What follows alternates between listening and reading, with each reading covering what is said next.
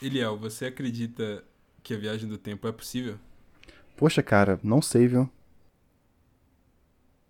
Pronto, já viajamos um segundo pro futuro.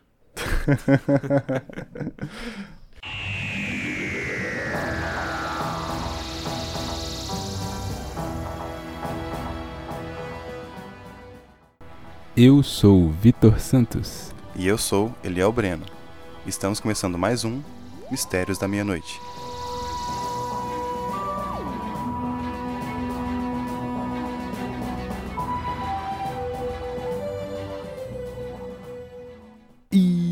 Aí galera que acompanha o Mistérios da Meia-Noite. Estamos começando mais um episódio e já vamos para o nosso quadro Interações da Galera. Pera, pera, pera, pera, pera.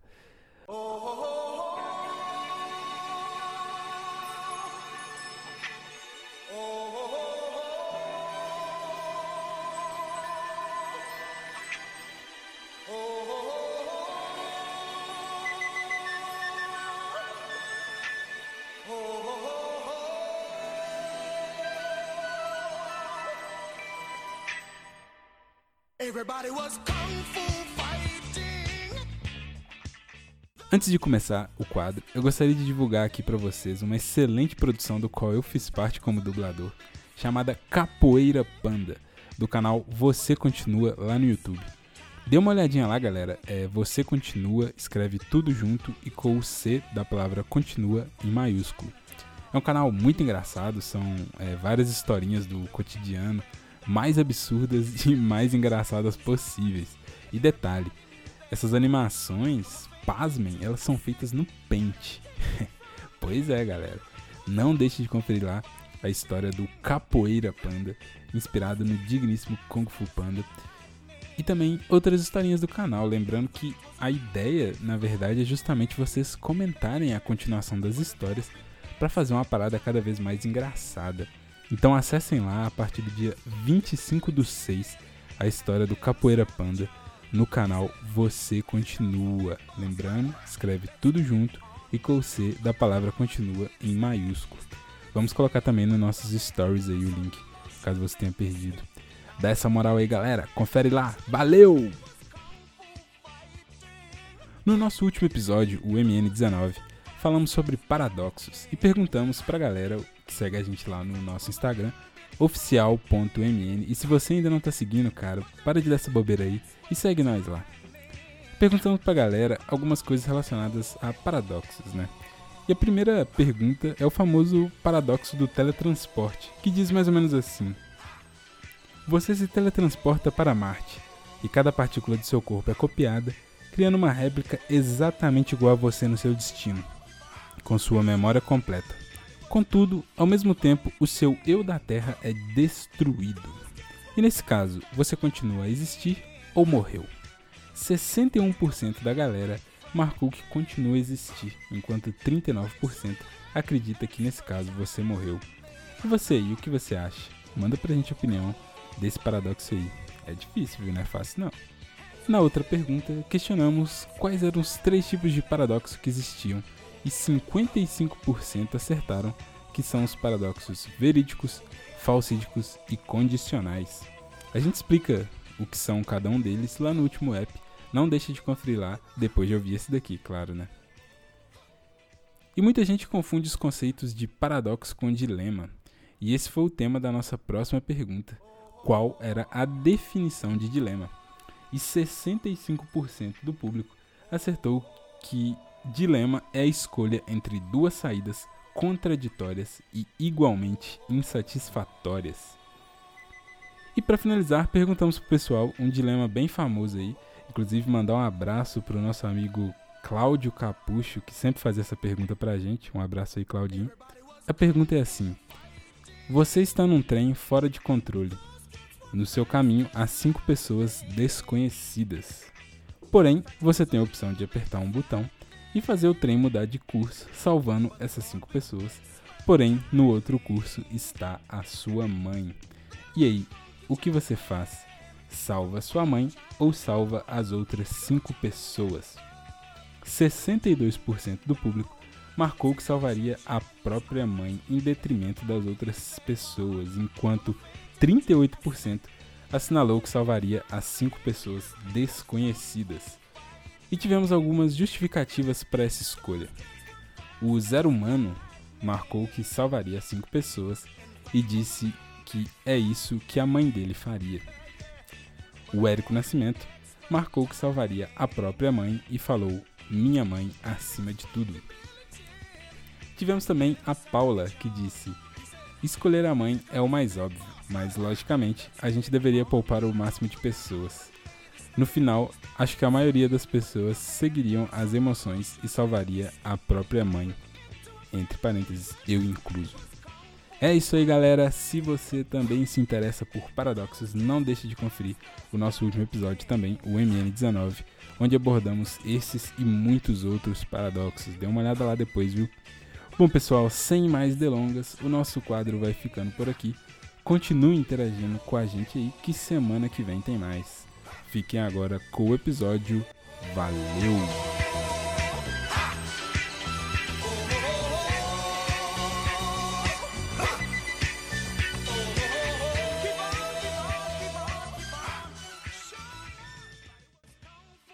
Então, Vitor, hoje vamos falar sobre viagem no tempo, cara. O que você tem a dizer sobre isso?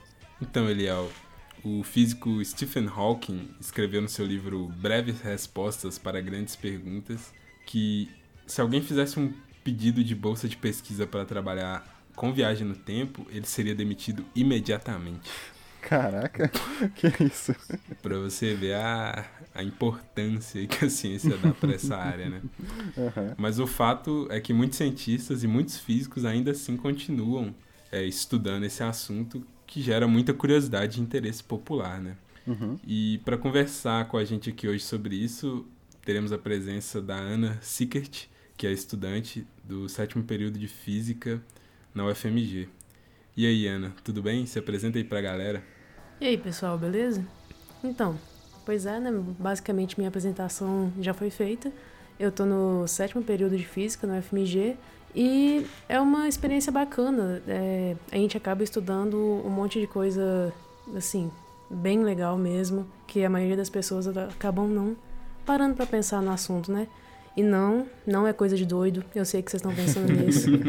Me perguntam bastante, inclusive com mais frequência do que eu gostaria de responder. Mas é isso. Vamos lá, né? Vamos lá. Bom que você já respondeu a primeira pergunta. Eu ia perguntar se você era doida por estudar física. né? A resposta. Respondo isso com frequência. pois é. Então hoje falaremos sobre a hipótese da viagem no tempo, que se refere ao conceito de mover-se para trás ou para frente através dos pontos diferentes no tempo, de um modo análogo à mobilidade do espaço-tempo. É, algumas interpretações de viagem no tempo é, sugerem a possibilidade de viajar através de realidades paralelas. Eliel, você já teve em alguma realidade paralela? Oh, eu acho que sim, cara. O Breno vive em uma realidade paralela, na verdade. Né? Então eu tô, nesse, eu tô nesse limbo aí, né? e você, Ana, já, já teve em alguma? Bom, assim, basicamente toda vez que eu paro pra estudar, mas tirando esse momento. Justo. Justíssimo, né? E você, Vitor, já esteve em alguma? Cara, eu sempre estou. Nesse exato momento, eu acho que essa não é a minha realidade. É, eu tenho essa sensação também às vezes. Te entendo, cara. Complicado, né? É complicado. Mas até teve uma notícia aí recente falando da que cientistas tinham encontrado realidade paralela na, na Antártica, só que pelo jeito não era nada disso. É, foi só os jornais querendo vender mesmo. É. Clickbait, né? Exatamente. Inclusive, sobre isso, é, assim, eu não vou falar com muita propriedade porque tudo que eu vi foi foram astrofísicos comentando por alto, não né, um artigo. Mas o que eles encontraram só foi extremamente inédito. Uhum. E por conta de ser inédito, eu acho que eu acho que a, o que eles encontraram foi encontrado umas outras duas vezes em toda a história. É, existem inúmeras teorias que podem ser possíveis. Uhum. E como existem inúmeras teorias, tem aquelas que são mais plausíveis e aquelas que são menos. O universo paralelo é uma das menos plausíveis, então eles pegaram um cenário entre inúmeros, o menos plausível só para vender. Então é o, é o menos plausível, mas o que mais vende, né? Então, eles usam isso. Exato, é. exatamente. O jornalista fez o trabalho dele, né? É. Então, em relação à possibilidade de viagem no tempo, hoje em dia ela é praticamente nula do ponto de vista prático, né? Uhum. Então, como a Ana falou aí, a possibilidade é bem pequena, devido ao fato de que as partes responsáveis pela descoberta eh, de como efetuar uma viagem temporal ainda não terem conseguido produzir uma tecnologia eh, suficiente que possibilitaria essa viagem no tempo, né? até em questão de resistência. Só que a viagem no tempo, apesar de todas essas implicações, ela é teoricamente possível, é, apesar da gente não ter essa tecnologia ainda. E aí, Ana, é possível dar um rolezinho no tempo? Bom, vamos lá, né? Vocês mesmos já falaram aqui que a gente está constantemente viajando no futuro, né? Um segundo de cada vez. Sim. Então é possível, é bem possível dar um rolezinho no tempo. Mas agora tentando responder com um pouquinho mais né, de seriedade, a gente pode voltar lá em 1905 com um artigo publicado por Einstein falando da teoria da relatividade especial ou relatividade restrita. Bom, para falar o que, que isso tem a ver com viagem no tempo, a gente tem que falar alguns pontos extremamente importantes dessa teoria. Bom, para começo de conversa, a velocidade da, da luz no vácuo é sempre a mesma. Sempre. Não importa se a pessoa que está emitindo a luz está em uma nave extremamente rápida, se a pessoa está parada aqui na Terra, se a pessoa está na beira de um buraco negro, a velocidade da luz no vácuo é sempre a mesma. E é sempre igual a, pausa dramática, 300 milhões de metros por segundo. Caraca, É muita coisa. é muita é um coisa. pouco devagar, né? Só um pouquinho. Bom, agora voltando para física de ensino médio, calma gente, não vai embora ainda. É, a velocidade, a gente pode determinar a velocidade com a distância dividida pelo tempo. Mas se a gente sabe que a velocidade da luz é algo que não muda no vácuo, então ou a distância ou o tempo, ou ambos têm que mudar para isso fazer sentido. No caso, o que Einstein acabou chegando nessa conclusão é que tanto distância quanto tempo não são mais coisas absolutas. Espaço e tempo para de ser algo que vai ser igual para todos os referenciais e vai ter agora dependência de se esse referencial está se movendo, se ele está parado, qual é a situação que ele está. Então, esse começa a, inclusive, ser o segundo ponto. Espaço e tempo não são mais é, invariantes, não são mais absolutos. Então depende do referencial, Depende do referencial, como sempre na física. poder do Caraca. referencial, eu já diria ali ao Breno. É, tudo referencial, sempre tive isso. Caraca, isso faz tanto sentido agora. Você explicando assim, parece tão, tão fácil. Bom, mas igual eu disse, essa é a relatividade especial e ela não tem esse nome de especial à toa. Ela é válida apenas para aqueles referenciais que estão com velocidade constante entre si permanentemente. O que, que acontece então quando, por exemplo, tem uma nave acelerando? Se está acelerando, a velocidade muda e então já não serve mais a relatividade especial. Daí vem a outra teoria da relatividade de Einstein para complementar essa, que é a relatividade geral. Bom, essa hum, teoria complementar vem para a gente falar que além da velocidade, o campo gravitacional também vai fazer com que o tempo passe de maneiras diferentes em referenciais diferentes. Ou seja, o tempo continua não absoluto, né? E como que vai acontecer agora? Quando o campo gravitacional for mais intenso, o tempo vai passar mais devagar do que em campos gravitacionais menos intensos. E com a relatividade especial, quanto maior a velocidade que você tiver em relação a algum referencial parado, mais devagar vai ser o tempo que você vai experienciar. O relógio seu vai correr com os ponteiros mais lentos, digamos assim. Hum, Quanto mais veloz, o relógio fica mais lento, né? E quanto maior a intensidade do campo gravitacional também. Então isso foi o que Einstein contribuiu né, na relatividade geral, né? E restrita. E restrita. E né? restrita também. É um mito mesmo, né? É. É, bom, mas calma lá. Nem tudo mudou na física depois que Einstein chegou com essas teorias. Beleza que ele chegou batendo o pé na porta, só que Newton também tinha razão lá atrás. É, quando você tem velocidades que não são tão altas, não se comparam tanto assim com a velocidade da luz, que né, é absurda, acaba que a gente volta para as leis físicas clássicas. E Newton tá certo, as leis de Newton são bem válidas para utilizar nesses casos. A gente pode dar um exemplo para pensar nisso com você viajando em um avião. Quando você está viajando em altas velocidades, o que, que vai acontecer? Você está em um veículo em altas velocidades e o tempo passa mais devagar para você do que para uma pessoa caminhando no solo. Só que o que é que rola? Você também está lá no alto, né? É um avião. Então, será que o campo gravitacional vai ter influência também sobre o tempo para você? Boa pergunta, viu? Boa pergunta, não sei. Será que a gente tá alto o suficiente? Esse é o ponto. Nesse caso, a aceleração da gravidade não vai ser tão diferente assim para uma pessoa na Terra quanto para uma pessoa no avião. Porque, vamos ver aqui, eu olhei o raio médio da Terra e a altura de um voo comercial comum, né? Enquanto o raio médio da Terra é de 6.370 quilômetros aproximadamente, a altura de um voo comercial é apenas 9, de 9 a 12 quilômetros. Então, assim, é uma distância muito pouca em relação a todo Uhum. o raio da Terra. Então, a diferença do campo gravitacional nem é tão grande assim. Uhum. Acaba, então, que não vai ter tanta influência da parte do campo gravitacional, mas a velocidade vai sim fazer com que alguma di- diferença temporal seja sentida entre a pessoa que está no avião e a pessoa que está no solo. Só que essa diferença é muito pequena. Ela fica na casa dos nanosegundos. Nossa. E para facilitar o- a compreensão, O que é um nanosegundo, né? bom, nanosegundo é como se você pegasse um segundo e dividisse por um trilhão. Caraca, Cara. um trilhão. Não mudou porra nenhuma, né? Exatamente, muda nada, né? Isso aqui aproxima de zero, então é basicamente a mesma coisa. Ou seja, se uma pessoa viajando de avião e uma pessoa na Terra, o relógio passa do mesmo jeito. Basicamente do mesmo jeito, e essa diferença pode ser completamente desprezada, né?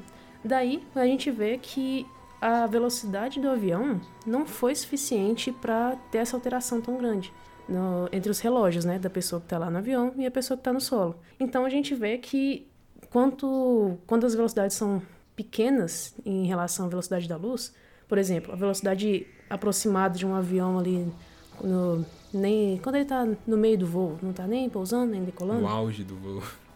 Exato. Fica ali por volta de 850 km por hora. Uhum. Vocês lembram que a velocidade da luz é 300 milhões de metros por De segundo? metros por segundo, sim. É, é risório. Essa- Metros por Exato. segundo, né?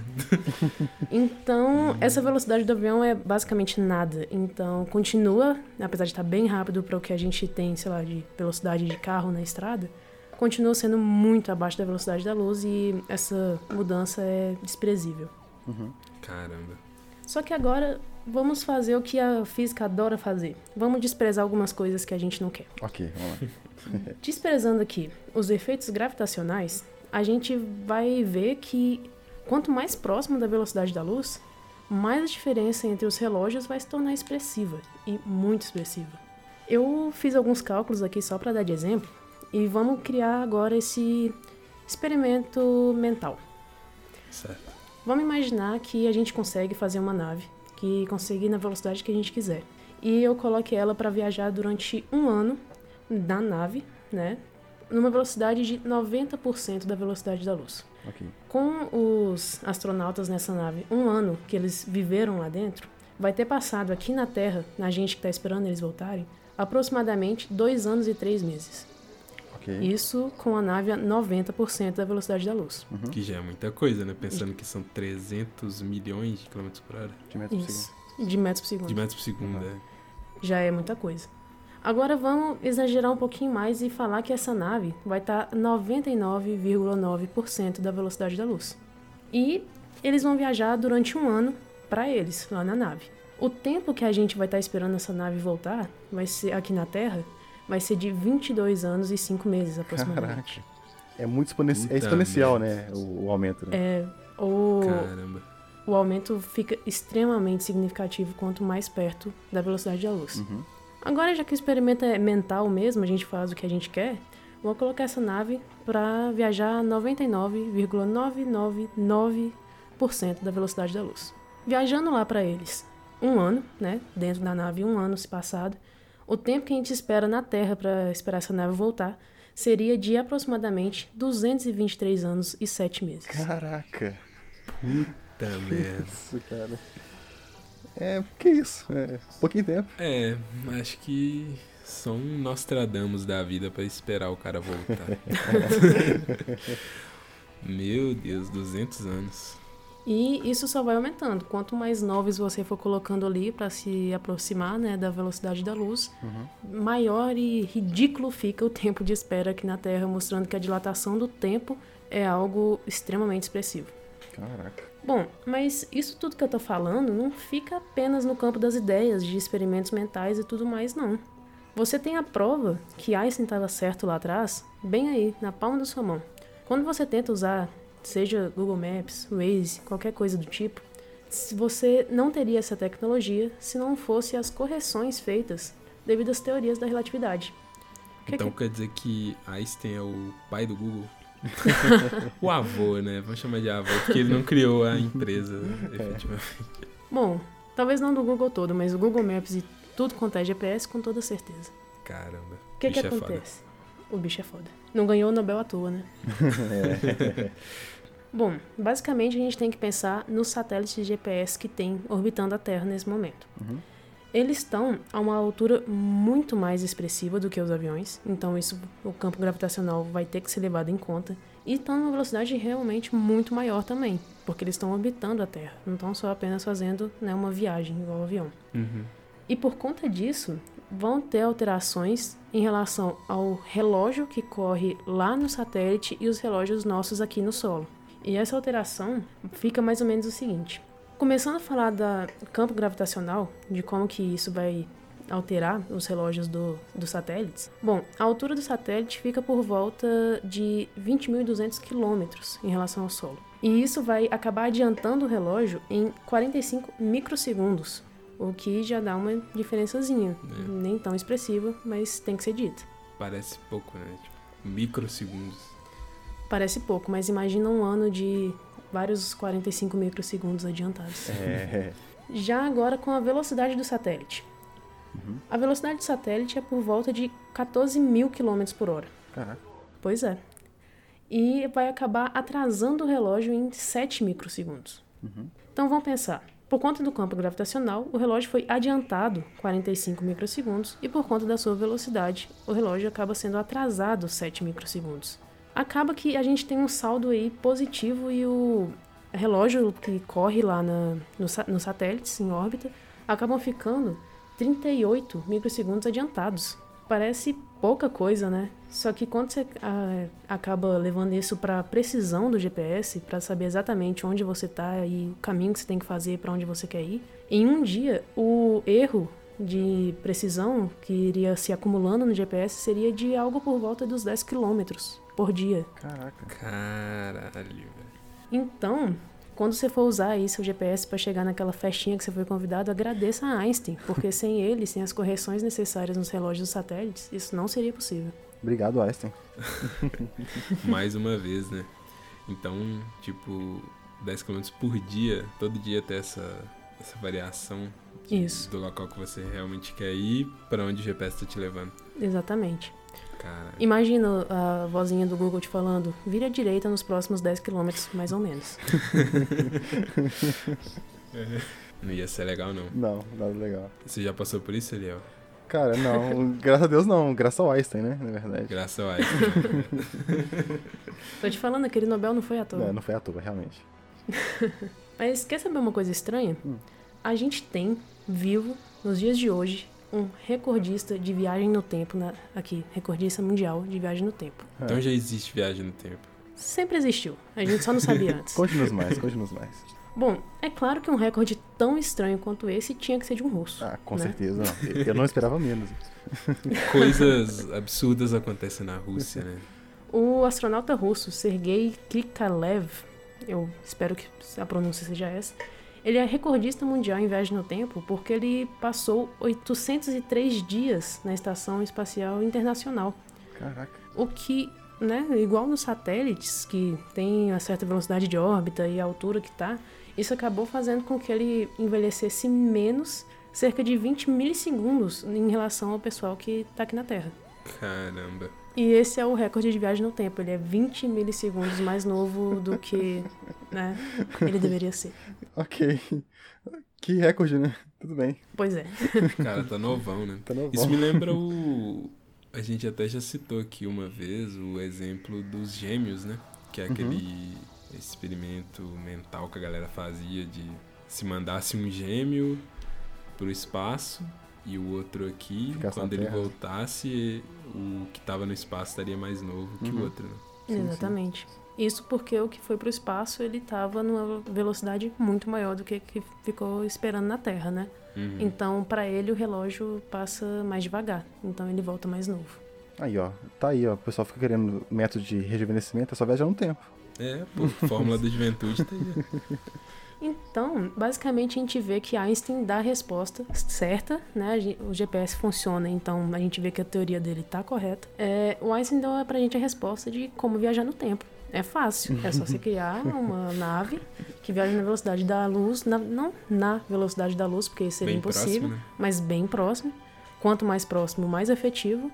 Agora só falta alguém criar ah, uma maneira de ter energia suficiente pra isso. Bom trabalho, pessoal. Ah, mas é fácil, né? O cara, o cara já deu a fórmula, né? Agora o povo se vira, né? Exato. Os caras é queriam que ele fizesse tudo, pô. Aí não dá. Pô, mas legal, né? Então quer dizer que dá pra gente viajar no tempo. Mas em relação ao passado? Bom, segundo a teoria da- as teorias da relatividade, viajar para o passado seria impossível. Só para o futuro mesmo. Pelo menos a gente tem um futuro mais próspero aí, né? então a viagem no tempo para o passado, ela implicaria num paradoxo, né? Ou, Isso. de acordo com a teoria de Einstein, ou vários paradoxos, né? Bom, de acordo com a teoria de Einstein, ela só não é possível mesmo. E é isso, acabou. Viagem no tempo só para o Uhum. futuro. Então, para resolver voltar para o passado, uma das coisas que você tinha que contrariar seria a teoria da relatividade de Einstein. Seria um começo, né? Uhum. Seria um começo. E implicaria em vários outros paradoxos que tornariam a coisa conceitualmente impossível, né? Uhum. Exato. Bom, assim, a ciência não é escrita na pedra, né? Ela muda. Então, vai saber que as teorias de Einstein estão bem completas, mas não são a ideal, não é o final ainda. Mas, assim, é claro que com inúmeros paradoxos que a gente consegue né, chegar pensando numa viagem no tempo para o passado, isso acaba sendo altamente improvável cada vez mais. Não sei se impossível, porque a gente não sabe o que está vindo por aí de tecnologia, mas altamente improvável. Justo. O dia que eu voltar no tempo, eu mando uma mensagem pra cada um de nós aqui, demorou? Aí eu explico como é que Beleza. funciona. Demorou. Pô, chegou uma mensagem pra mim aqui agora. Ó, viu só? Sabe uma coisa que é legal também de lembrar? É. O cientista Stephen Hawking, ele fez uma festa para viajantes no tempo. Ué, como assim? Pois é. Não fui convidado? ainda não, o convite vai chegar. É, O que que acontece? Ele fez uma festa com o intuito de descobrir se existem viajantes no tempo ou não. Só que ele não chamou ninguém. Deu a festa e ninguém apareceu. Nos dias seguintes ele enviou os convites, porque ele não queria que fajutos viajantes no tempo aparecessem. Então ele enviou os convites depois da festa. Aham. Bom, igual eu já disse, Eu faria isso, cara. Droga, Pois é. che- cheguei, cheguei atrasado, tá vendo? Caraca, velho. droga. Na verdade, isso foi só uma desculpa que ele deu que ninguém foi na festa dele. Aí ele falou assim, não, galera. Nossa, mesmo, Vou cara. convidar depois, é, pô, você aí que tá isolado, não sei o que, não tem ninguém pra ir na sua festa, você pode usar essa desculpa, fala que você tá dando uma festa pra viajante do tempo. Eu vou usar essa Faz desculpa ano que vem, cara. Justiça. Bom, mas como eu já disse, ninguém apareceu, infelizmente. Só que isso é bem coisa de cientista, né? Ele teve uma teoria que, se aparecesse alguém, essa pessoa era viajante no tempo. Só que, como não apareceu ninguém, ele também não pode afirmar que não existe viajante no tempo, porque os viajantes no tempo podem simplesmente não ter ido para a festa dele. ok, Então-. Se alguém aparecer, era uma prova que existe viajante no tempo. Aham. Ninguém aparecer, não necessariamente é uma prova, mas tá aí. A gente ainda não tem como saber. ele não conseguiu ninguém pra festa. Continue aberto. minha Ainda. Ainda. Ainda. Pois é, e falando aí sobre Stephen Hawking, uma das teorias é, mais debatidas por ele também era a relação ao buraco de minhoca, né? É, o buraco de minhoca, eles são fenômenos hipotéticos que consistem no, em túneis que interligam pontos diferentes do espaço-tempo. Ainda que eles sejam extremamente improváveis, a teoria da relatividade ela considera válida a existência de buraco de minhoca, ou seja, aqueles buracos que têm condição de serem percorridos de um lado para o outro, né? É uma maneira de imaginar né, o buraco de minhoca para não ficar algo extremamente é, apenas né, Teórico, né? teórico e você imaginar que realmente tem um buraco de uma minhoca no espaço. Era isso que você imaginava, fala a verdade, Léo. É lógico, mas não é assim, não? Infelizmente não. Ah, droga. Seria mais divertido. Não, com certeza. Uma maneira de imaginar isso seria mais ou menos o seguinte. Imagina que você fez em uma folha de papel A4 um ponto A e um ponto B. Uhum. E imagina que o espaço fosse essa folha de papel A4, né? Você dobrando essa folha, como fazendo com que, dobrando ao meio, né? Fazendo com que o ponto A e o ponto B fiquem um em cima do outro e passando um lápis através dessas duas partes, seria o que essa ideia de buraco de minhoca. O lápis seria esse atalho, essa ponte que ia ligar o ponto A ao ponto B sem necessariamente ter que passar por todo o papel. Só que nesse caso aí você fura o papel, né? Com, o- com o lápis. Isso, Ah, você fura o papel. Tipo um túnel, não é mesmo? Tipo um túnel. Daí a ideia de chamar de buraco de minhoca, né? Físico tem uma criatividade enorme Com pra nome. certeza. Só que aí, cara, Puta entra um pequeno problema, que é um, um, um ditado, acho que brasileiro, eu acho que Hum. o atalho é sempre o maior caminho entre, entre dois pontos. Então, não sei se seria realmente um atalho. Viu? Não sei se, eu não sei se eu entraria, não, cara. Vamos ter que deixar aí o questionamento, É, né? fica Fica aí o questionamento aí pra galera, pros viajantes do tempo que resolverem voltar no tempo e escutar esse podcast. Fica aí a- o questionamento. Mas essa viagem no tempo através de buracos de minhoca e outras, elas têm várias ressalvas, né? Como a gente já disse aqui. A principal ressalva que a ciência coloca em relação ao buraco de minhoca é que ele só nos permitiria voltar até o momento em que ele foi criado. É isso mesmo? É, seria isso mesmo, né? Porque se não foi criado antes e seria como se fosse um atalho, que teria uma entrada e uma saída, não tem como voltar pra antes daquela saída existir. Sim. É. Então seria essa a ideia. Faz sentido. Faz né? sentido, faz sentido. Legal. Pois é, galera. Então, infelizmente, aí, dentro dessa teoria do buraco de minhoca, tão defendida por vários físicos, ainda assim não seria possível encontrar, sei lá, as pirâmides do Egito, coisa assim. Teria que só ir no máximo naquele ponto ali. Seria doido, né? Imagina, você acabou de criar o buraco de minhoca e já pula um maluco do nada. Nossa, era possível ir ai. até o... Pula o. É, até o ponto que ele foi criado, então... E o cara ainda sai reclamando, pô, demorou demais. Pô, tô há 50 anos esperando esse negócio aqui, cara. Só uma palavrinha aqui para os entusiastas de ficção científica. Buraco de minhoca é algo muito dito também na cultura pop. Só que, assim, fala que eles são possíveis pela teoria da relatividade, só que ainda não são reais. Ainda a gente não tem uma certeza que isso realmente existe. Mas são possíveis pela teoria da relatividade porque ela, a teoria da relatividade geral não é algo fechado ainda. Ele ainda tem muitas soluções que a gente desconhece. Então a gente ainda tem muito a descobrir em cima dessa teoria. Se a gente tem muito a descobrir, uma das coisas pode ser o buraco de minhoca, pode não ser. Então, fica aí, né? Que é uma possibilidade, só que a gente não tem nem ideia se é real ou não ainda. Entendi. Legal. Legal. Então, pra quem aí tá querendo viajar no tempo, ou você faz aí um concurso e entra na NASA e vai para a Estação Espacial Internacional, ou você pode cavar o seu próprio buraco de minhoca no chão. Experienciar pela primeira vez um buraco de minhoca. Tem um monte aqui, na, aqui no meu quintal, cara. É bom saber disso.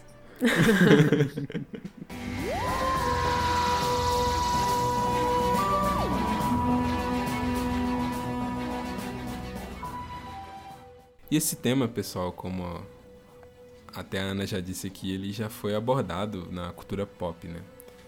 É, existem vários trabalhos que gostam de abordar essa fascinação por viagem no tempo, que é uma coisa que deixa a galera realmente muito é, animada e ansiosa para ver se isso realmente aconteceria. Pelo menos na cultura pop a gente consegue ver alguns exemplos, né? Mas dentro da cultura existem diferentes tipos de abordagem desse tema. Então, um tipo de abordagem é que os personagens eles conseguem viajar no tempo, porém a história é consistente e ela nunca poderá ser alterada. Você sabe algum exemplo de Bom, é, tem Harry Potter e o Prisioneiro de Azkaban, né? Que, se vocês lembrarem aí, olha, só pra comer de conversa, o filme já tem muito tempo que foi É. lançado. Pô, spoiler é foda, né? Se o cara É. considerar spoiler. Me ajuda. Mas é, no filme, se vocês lembram, tudo que eles fizeram voltando no tempo já tinha acontecido. Então a história não foi mudada de fato. Ela já tinha acontecido daquela maneira, só que eles ainda não tinham voltado no tempo. Uhum. Então acho que é por aí. É, eu, Cara, isso eu é lembro também de um loucura, que chama O Homem do Futuro. Inclusive é um filme brasileiro. Olha, eu falando de filme brasileiro, e eu que sou um cara filme é bem, bem bom. averso a isso, né? É, já- Isso aí é um momento raro, né, cara? Realmente, cara. Eu assisti esse filme recentemente e vocês já, já chegaram a assistir? Eu já Não. assisti. Cara, é sensacional. É, eu fiquei impressionado realmente, porque eu realmente subestimo muito a nossa indústria de cinema, Fran. Mas eu assisti com aquele pé atrás, mas eu gostei muito, e é justamente isso. Tudo que aconteceu já tinha que. já era, tipo, pré-determinado. Então, até o fato dele viajar no tempo já era parte da viagem do tempo. Então é. Já Achei, era parte, né? Uhum, achei muito legal o filme, recomendo pro pessoal assistir. Já eu sou uma entusiasta de filme nacional, eu já assisti com altas expectativas e gostei. Oh. Então, vale a pena. Já eu. hum, Não, eu não, não tenho opinião sobre filme nacional. Nem assistiu. Eu não assisti. Eu não assisti. né? Mas boas recomendações, né? Seja aí legal aí pra galera. É, existe outro tipo de abordagem também que os personagens eles não têm controle sobre a viagem no tempo. Esse eu não lembro de nenhum tipo de Caraca, eu não lembro também não, cara. coisa específica, mas existem esse tipo de abordagem também em alguns, alguns programas. É, existe aquelas histórias e que, em que a alteração do passado ela não muda a história, ela cria uma história paralela. E aqui eu dou exemplo grande aí que é o filme Avengers no episódio Endgame, né? Ah, esse, Verdade. esse é mais claro, né? É, porque são universos. Até a gente já falou aqui um pouco mais cedo sobre universos paralelos, né? Histórias Aham. paralelas, realidades paralelas que se formam a partir daquela intervenção é, no passado, né? Uhum. No caso, na intervenção na história ali. O famoso multiverso, né? Vocês lembram de mais algum que é desse tipo? Bom, assim, eu não tô lembrada, mas essa ideia de vários universos paralelos é muito recorrente, né? Uhum. Então, Até o Rick Morty mesmo, né, fala sobre isso. Só que, Exato. ele, É, só que ele mesmo fala que viaja no tempo é muito complicado e ele não mexe com isso. é engraçado isso, né? É. Só no espaço, não no tempo. É isso. Pois é. Mas essa questão de, é, de realidades paralelas, isso me lembra também aquele paradoxo lá do, do cara que matou o avô, né? Que uma das explicações para aquele paradoxo seria realmente a existência de uma realidade paralela onde aquele cara não é neto daquele avô. É, seria um, Seria- Então, lógico, então, tipo assim, a partir disso você. É um paradoxo, paradoxo muito bugado, né? Eu, eu minha cabeça já tava até explodindo de novo, mas enfim. Se, se isso- é, o multiverso ele explicaria esse paradoxo, né? Só que aí logo ele, Sim. ele não, não seria neto daquele avô que ele matou, né?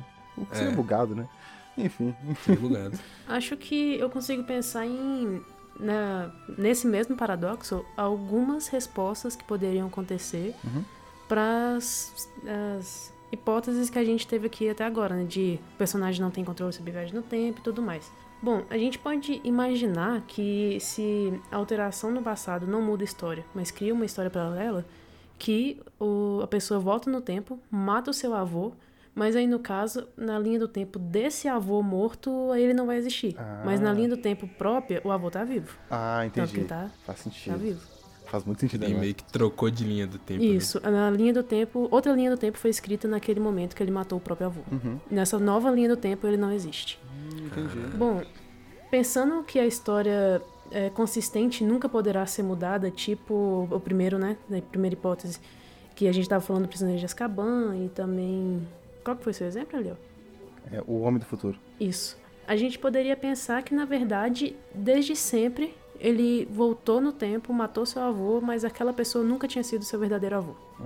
Ah. A sua avó se casou com o verdadeiro avô Chique. e encontrou o amor naquele no- outro cara e na verdade é esse outro cara que é o seu avô e ele tinha se confundido. É um, um grande plot twist, né? É, exato. Ele É, só- Steven Spielberg fica esperto. Ele no final das contas acabou sendo um cupido, né, para sua avó. Caraca. É. Deveras estranha essa frase, mas tudo bem. Não, um cupido assassino com tendências psicopatas, mas cupido.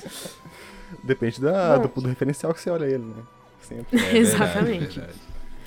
E falando que os personagens não têm controle sobre viagem no tempo, a gente pode imaginar uma situação tipo: ele volta no tempo, mas nunca consegue matar seu avô.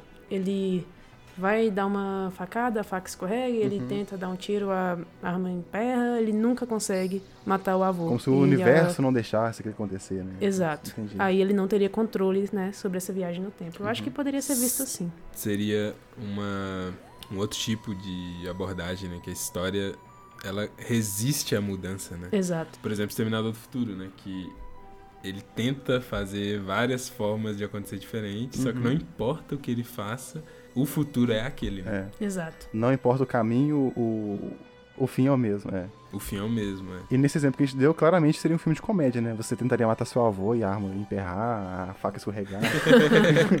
Inclusive é um ótimo filme, hein? Você vai dar uma facada no seu avô e você tropeça e É. acaba caindo no chão. Aí você acaba se matando também, né? Vai dar uma marretada no avô e o pedaço de pau cair no pé e sair pulando, É. sabe? Bem desenho animado. Você vai dar o tiro no avô e a arma é, acaba emperrando. Ou explode na sua mão. Explode na sua mão. Ou então sai flores, igual as armas de palhaço, essas coisas assim. Ah, Isso é muito legal. Tem inúmeras possibilidades aí da resistência da história. Uhum. Só que também tem aqueles filmes e séries que a história ela pode ser mudada facilmente, como por exemplo o é, digníssimo De Volta pro Futuro, né? Uhum. Todo mundo aí já deve ter visto também que o personagem volta no passado e consegue facilmente alterar a história ali. Só que acaba implicando também, dentro daquilo que a gente falou, na criação de uma outra é, linha do tempo, né? Uhum. Uma história paralela ali, por exemplo, ele acaba é, meio que estragando o, o passado do pai com a mãe, então implicaria no fato dele não existir. Uhum. Só que, é, como a história é facilmente mudada, depois eles se resolvem lá, enfim, né? Assistam o filme. Mas tem essa abordagem também onde eles conseguem facilmente mudar a história e fica por isso mesmo. Sim, sim. Um filme que tem uma pegada bem dessa também, que a história é alterada até com facilidade demais, é aquele Efeito Borboleta. Vocês já assistiram? Pô, então, eu assisti todos. São três, não são? Acho... Eita, agora você. Enfim, eu assisti todos eles, só que eu não lembro de nada, você acredita? eu tenho que assisti-lo, na Você não verdade. lembra de nada? Tá, tá na minha lista. Eu acho que foi um efeito borboleta no seu cérebro. É, pode ser. Pode ser que eu, Pode eu ser. gostei tanto que eu quero reassisti-los, então eu me obriguei a esquecer dos filmes. Faz sentido, cara. Caralho. Caramba, isso faz muito sentido. É. Mas Isso é uma coisa psicopaticamente boa. se você gosta tanto de um filme. É, verdade.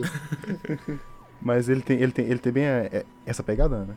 É, ele é bem essa pegada porque, é, assim, filme antigo, né, gente? Não é spoiler. Ele acaba voltando no tempo e mudando coisas, às vezes pequenas, às vezes grandes, no passado dele, das, nas situações que ocorreram ao redor dele, e acaba tendo mudanças enormes no futuro dele, como ele tá super bem e super, tipo, super mal de vida no futuro, porque ele mudou um negócio minúsculo lá atrás tentando evitar um sofrimento no passado, por exemplo, ele acabou causando um sofrimento muito maior no futuro. Uhum. Então a história é alterada muitas vezes. Chega a ser um pouco até de certa forma, talvez medonho aquilo, porque, assim, eu não sei se eu era muito nova quando assisti o filme e fiquei com medo, mas as mínimas alterações que ele fazia no passado causava coisas demais no futuro.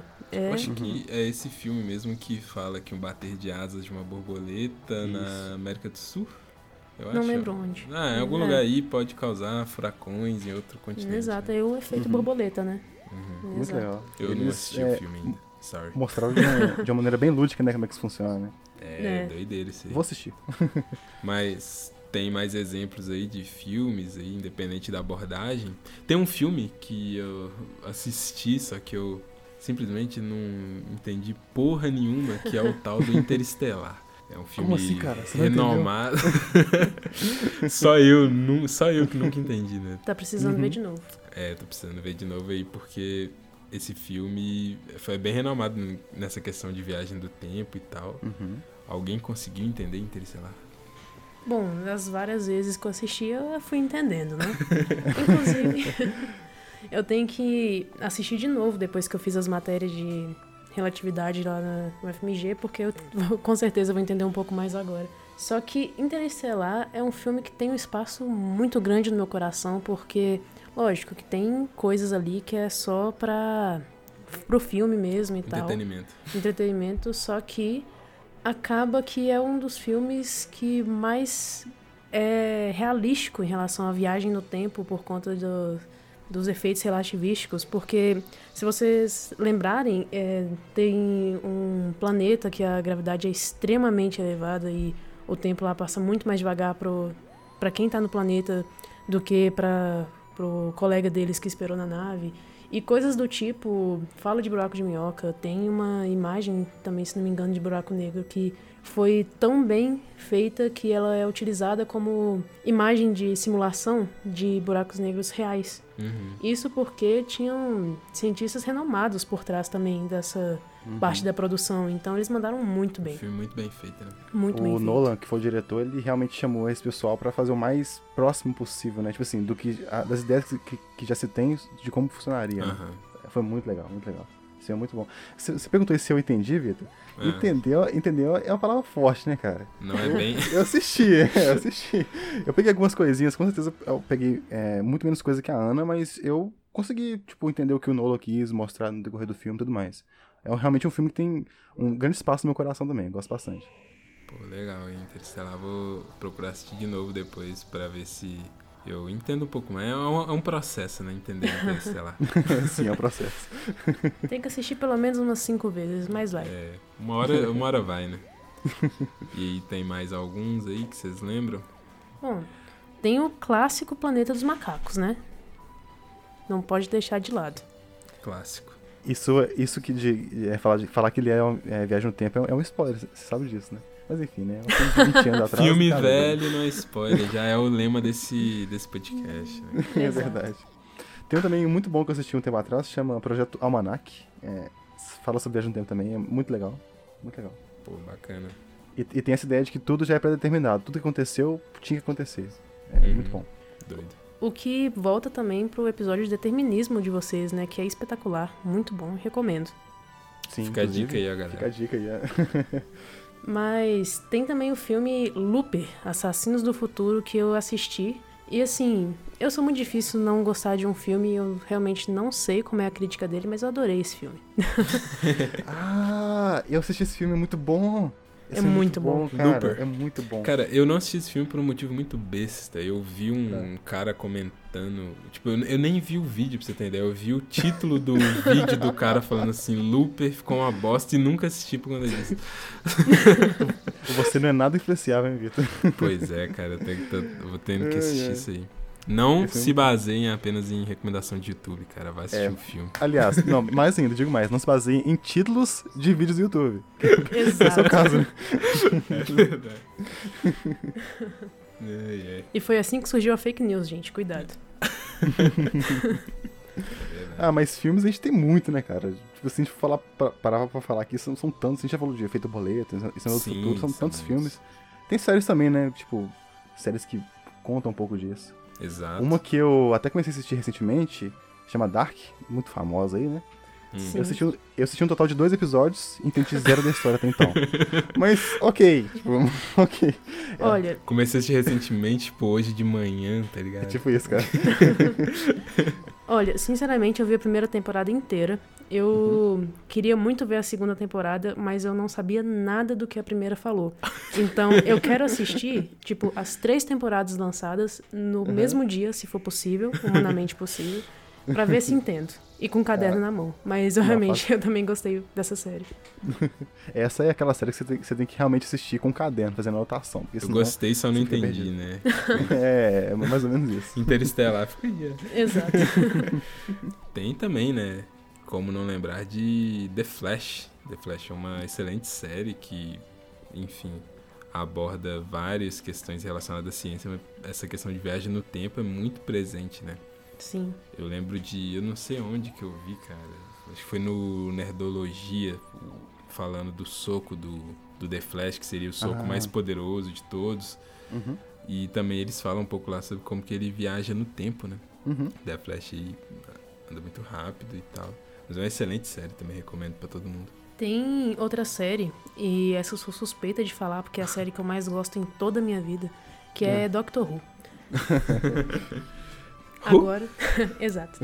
Essa piada ele é o Breno, cara. Essa é piada muito- Bom, mas é uma série britânica. Pronto, já agora eu já vou começar a tecer elogios pra ela. Olha É uma série britânica lançada em 1963. Eita, É, já, é. já existia câmera naquela época. Cara, eles viajaram no tempo pra arrumar uma. Faz Faz sentido. muito sentido. Faz muito sentido. Caralho. Você ter uma ideia, os primeiros episódios são em preto e branco e eu já assisti vários. Que isso. Tem que gostar, né? Tem que gostar. Mas a série teve um hiato, é, voltou em 2005 e desde então, né, logicamente, os efeitos especiais estão cada vez melhores agora, né, quali- qualidade a melhor possível. Uhum.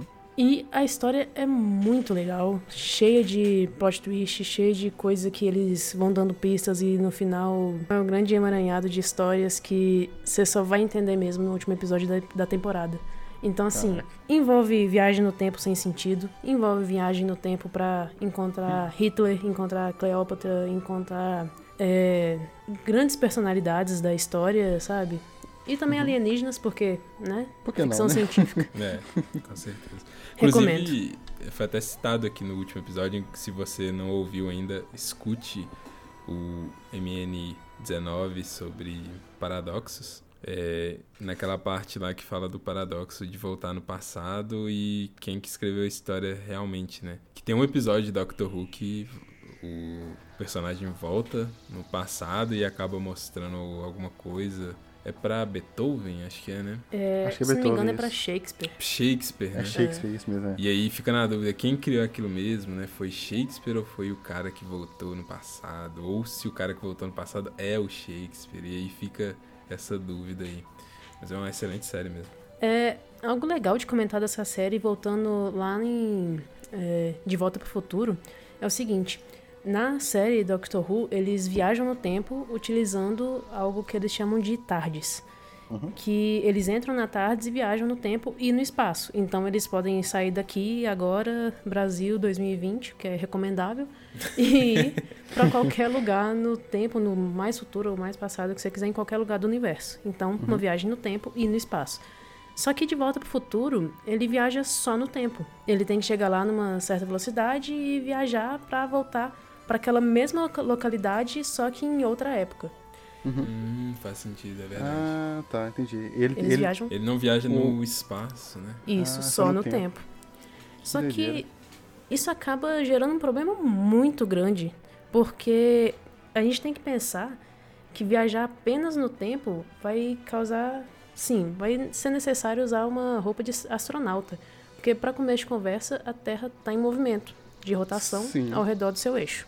Aham. Então, viajando só no tempo, para começo de conversa já poderia aparecer na China, por exemplo. É, Só que além disso, tem movimento de translação da Terra ao redor do Sol. Então ele poderia aparecer no espaço, em vez de aparecer na China. Caralho. Mas não acaba aí. O sistema solar está girando ao redor do centro da Via Láctea. E a Via Láctea também está rodando aí pelo universo. Então, assim, ele ia voltar apenas no tempo, só que a Terra não ia estar lá mais esperando por ele. A Terra ia estar em Caraca. um outro lugar. E ele ia simplesmente aparecer no espaço vazio. Como dizem, né? A terra plana gira, cara. E às vezes capota, né? É um problema aí.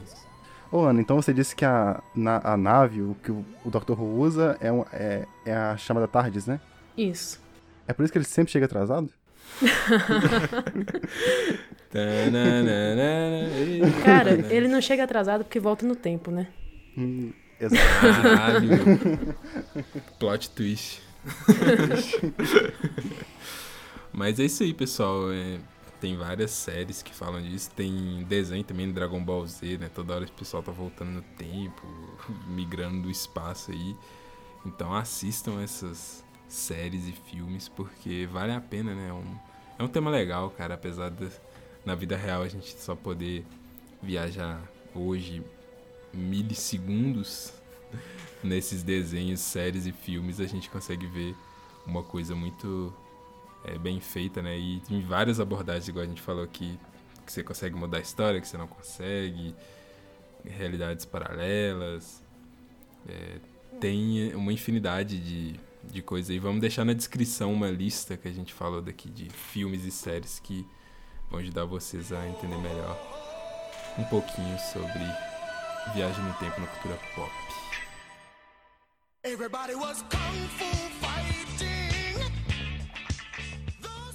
Opa, galera, acabei de viajar pro passado aqui para avisar vocês para assistirem a produção Capoeira Panda, que tá incrível. É lá no canal Você Continua no YouTube.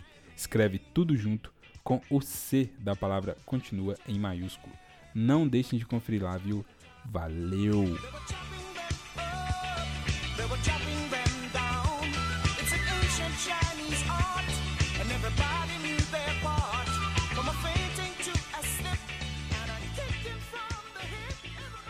Então, galera, é, a gente já falou muito aqui hoje sobre viagem no tempo e tal. É, eu queria saber de vocês o seguinte: se, vamos supor, né, tirando aí toda a questão da ciência, das implicações que decorrem em uma viagem no tempo, se a viagem no tempo ela fosse possível, é, o que, que vocês fariam, né? Para onde vocês viajariam? Tipo, pro passado, pro futuro, em qual localidade? Viagem no espaço-tempo, né? De como já foi explicado aqui.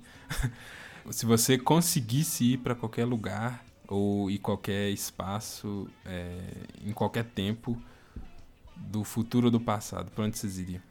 Pode primeiro, Ana. Primeiras damas. Nossa, Pergunta difícil? né? essa pergunta é difícil, hein? Bom, mas levando em consideração que eu já disse que eu fiquei assustado com o efeito borboleta, eu acho que eu não gostaria de voltar na minha própria linha do tempo e nem fazer coisas que potencialmente mudariam muito a história. Porque assim, é lógico que tem alguns episódios né, das nossas vidas que a gente poderia ter feito algo melhor, falado algo né, melhor, estudado mais alguma coisa e não ter tirado cinco naquela prova, mas assim, eu confesso que eu tenho um pouco de medo de mudar essas pequenas coisas e ver que no final não valeria a pena. Então, pensando pra onde eu iria, eu acho que eu gostaria de viver algo da hora e ter essa lembrança, viver algo que eu não pude viver antes, né? E ter essa lembrança legal para o resto da minha vida. Então, acho que eu votaria pro Rock in Rio de 85 e ver Queen e tudo de grandioso que foi, sabe? Eu acho que eu, Excelente escolha. Excelente escolha. eu acho que eu ia lá viver essa experiência e curtir sem mudar muito a linha do tempo e potencialmente estragar a minha atual vida. É, assim como a Ana também, eu não gostaria de fazer algo que poderia mudar, né? Porque tem aquela, aquela história de você viajar no tempo e querer mudar algo. Ah, vou ser rico, vou fazer tal coisa, tal coisa. Uhum. Mas quem você é hoje é um reflexo de, que, de tudo que aconteceu na sua vida. Então, tipo assim, as mínimas coisas que aconteceram. qu- Vamos supor que você caiu na rua quando você tinha 5 anos. Isso, querendo ou não, fez você se tornar a pessoa que você é hoje. Então, eu não mudaria nada disso, Caralho. porque senão não seria eu mesmo, sabe? E Tipo, as é- mínimas coisas te transformaram em você Exato. também, né? Exatamente. Cada experiência que você viveu formou a pessoa que você é hoje. Então, isso é um papo muito, muito filosófico, né? Mas enfim. Que isso, hein? talvez eu voltaria pra assistir a estreia de Star Wars. A primeira vez que foi passado no cinema. Possivelmente. eu iria pra 1977. Isso, Isso, exatamente. Isso. Caramba, será que eu posso ir junto também? Partiu. Oh, seria muito legal, né? Dois viajantes do tempo no mesmo local, na mesma época. Uhum. Certinho. Cara, eu sou mais fã também de viajar pro passado do que pro futuro. Uhum. Porque eu penso que no futuro, como a gente não tem a mínima noção do que vai ser. É, Nem se bem, vai ter vamos- futuro, né? É, nem se vai ter futuro. Isso, inclusive, me lembra um vídeo do canal Ciência Todo Dia, um excelente canal aí pra quem gosta de ciência, Uhum. lá no YouTube, que ele fala sobre o fim do universo, né? Como seria o fim do universo e tal. Eu fiquei pensando, cara, se eu viajo, se eu tenho essa possibilidade aqui que eu coloquei de viajar pra qualquer espaço e tempo, fazer qualquer viagem aí, se eu for pro fim do universo, será que eu conseguiria voltar, cara? Porque, tipo, é o fim do universo, porra. Acabou tudo. Não tem, não tem mais o que, entendeu? Uhum. Mas, é, por motivos como este, né, de se vai existir um futuro ou não, eu preferia viajar pro passado. Por exemplo, talvez cinco anos pra frente seria uma coisa mais de boa, mas se você viajar 50 anos, o que você vai ver quando você sair da sua tardes, é, vamos supor que existisse um futuro, pode ser uma coisa tão, mas tão é, fora da, da realidade que pode ser algo assustador demais.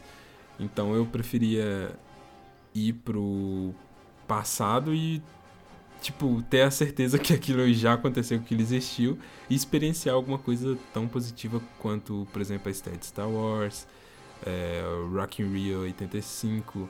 Eu também com certeza gostaria de ir em algum show do Beatles nos anos 60, final da Copa de 70. Porra, tinha coisa pra caralho aí. Tem um leque de eventos pra Aham. escolher.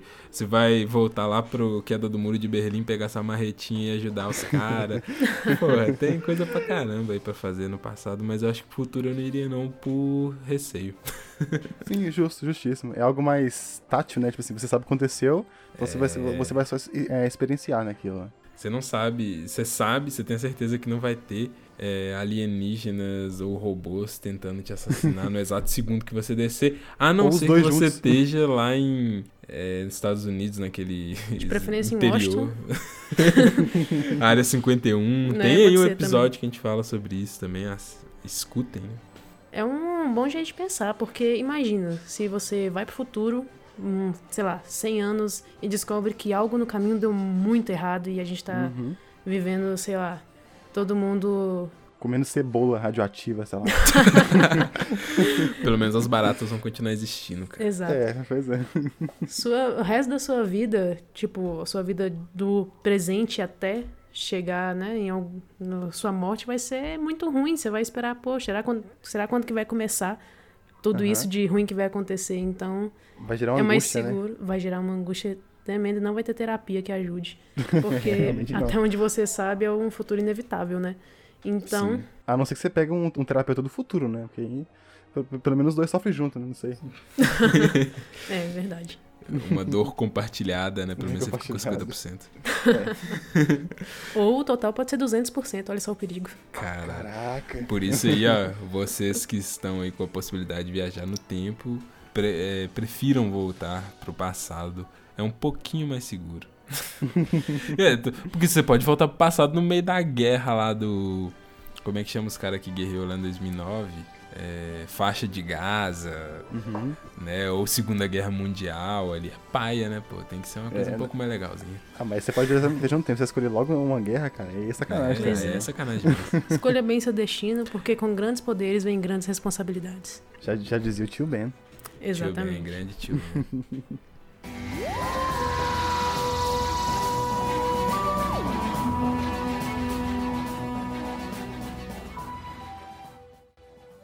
Assim como as teorias acabaram com a possibilidade de viajar para o passado, esse episódio também está acabando. E aí, curtiu o episódio? Essa conversa te ajudou de alguma maneira a pensar, a refletir, ou só te entreteu mesmo? Manda pra gente um direct lá no nosso Instagram, Oficial.mn.